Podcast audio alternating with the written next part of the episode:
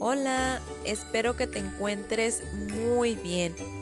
La actividad número uno para el día de hoy consiste en terminar la versión final de tu carta al amigo secreto. Una vez que yo ya te revisé el borrador, corregiste y ya está muy bien elaborada con sus nexos y todo bien escrita, vas a escribir la versión final. Lo vas a pasar a limpio en una hoja. Puede ser blanca, de color, la que tengas en casa para decorar muy bonita tu carta. Y esa es la que le vas a entregar a tu compañero cuando ya volvamos de manera presencial a clases. Se la vas a entregar con un dulce. Espero que decores muy bonita tu carta. Utiliza los materiales que tengas disponibles. Puede ser hojas de colores, plumones. Puedes hacerle un dibujo que quede muy bonita. La actividad número 2 del día de hoy será de geografía.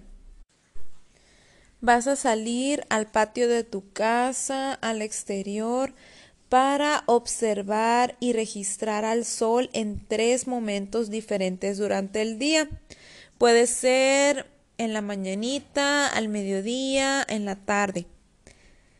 Debes de, tener mucho cuidado, no mires al sol en forma directa durante los momentos de observación, es, ya que es muy peligroso.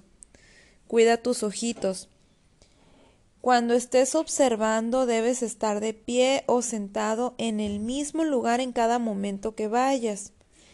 Mientras observas el sol o cuando recién termines la observación, debes de dibujarte a ti mismo y poner en el dibujo también la ubicación del sol en ese momento.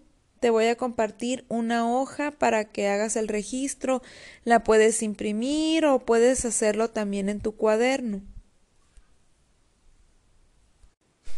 Después de que ya observaste al sol durante tres momentos distintos durante el día, vas a tratar de predecir, es decir, adivinar dónde se encontrará el sol en el cielo cuando estés cenando en la noche